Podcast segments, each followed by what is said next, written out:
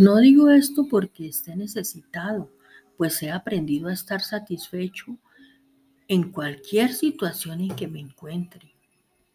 Muchas personas se sienten capaces y calificadas para hacer algo en particular y sin embargo viven vidas frustradas porque las puertas correctas no parecen abrirse. ¿Por qué pasa esto?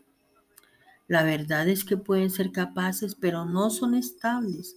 Dios les ha dado habilidades, pero quizás no han hecho el esfuerzo de madurar en estabilidad de carácter.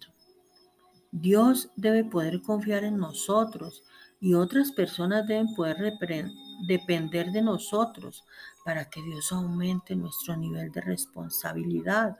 Cuando somos estables y maduros, nuestras vidas están marcadas por la constancia y el agradecimiento.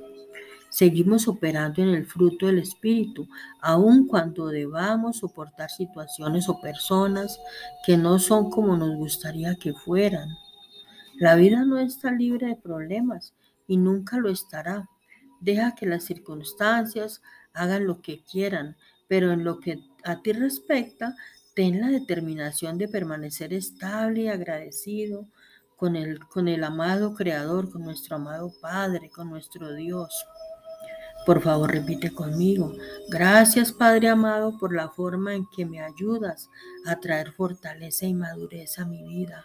Ayúdame a ser capaz y estable para que pueda lograr todo lo que me has llamado a hacer.